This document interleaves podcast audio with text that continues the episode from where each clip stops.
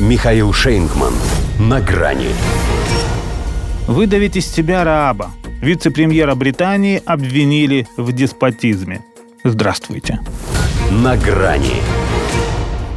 Вот недаром говорят, что самый жестокий господин – это бывший раб. Но еще хуже добавляют в Британии, если он неисправимый раб. Доминик Раб, вице-премьер. Раньше мало кто имел представление о том, чем он занимается. Теперь все в курсе. Терроризирует своих подчиненных. Причем независимо от занимаемой должности. А его, надо сказать, помотал. Но и на посту министра по выходу из Евросоюза и возглавляя Минюст и Форен Офис, он неизменно принижал достоинство своих коллег, в том числе высокопоставленных, вел себя грубо и агрессивно. Словом, скандал.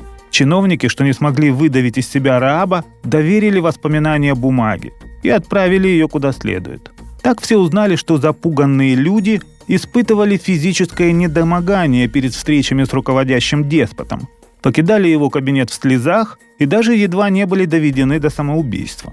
В декабре, когда все всплыло, речь шла о восьми жалобах. Гардиан стало известно, что счет уже идет на десятки.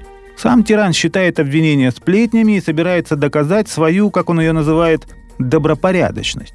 А Риши Цунок пустил по его следу влиятельного здесь адвоката по трудовым спорам Адама Толли. Так что Толли еще будет. Хотя Доминик в свои 48 успел прослыть непотопляемым. Он слишком многих знает, говорят о нем. Пересидел нескольких премьеров. Неважно, какими они были, главное, что каждый новый становился враждебным по отношению к предыдущему. Но раб оставался в обойме. Выпал только на время Листрас – при Борисе Джонсоне, правда, тоже был момент, когда казалось все. Будучи главой МИД, он в разгар бегства из Кабула отчалил в отпуск и приказал на все звонки оттуда отвечать, что его нет дома. Для некоторых на том конце это могло быть равносильно смертному приговору. Шум поднялся жуткий, и он ушел на повышение. Стал вице-премьером, каковым является и теперь. Только это уже кадровая проблема Сунака. И не единственная. Есть у него еще и некто Захави – министр без портфеля и председатель консервативной партии. Этот пытался уйти от налогов, продав долю в компании YouGov. Да не удалось. Заплатил миллион фунтов штрафа. Но СМИ этого мало требует отставки.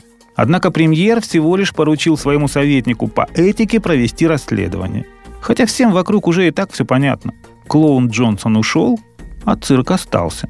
Ведь и сам Риши не без греха к штрафам за участие в ковидных вечеринках добавил еще и квитанцию за езду без ремня. Причем сам подставился, выложив видео из авто в открытый доступ. То ли самоуверенность, то ли глупость. Однако лыка получилась в строку. Пусть и не Бориска, не бухает в сласть, но коль нарушает, что же это за власть? Кажется, что частность, только не пустяк. Он же и страной управит точно так. Крутит руль беспечно, просто стыд и срам. Просится табличка Осторожно, хам. Вывод очевиден. Скажем, не темня. Всех там отодрать бы. В смысле, дать ремня. До свидания.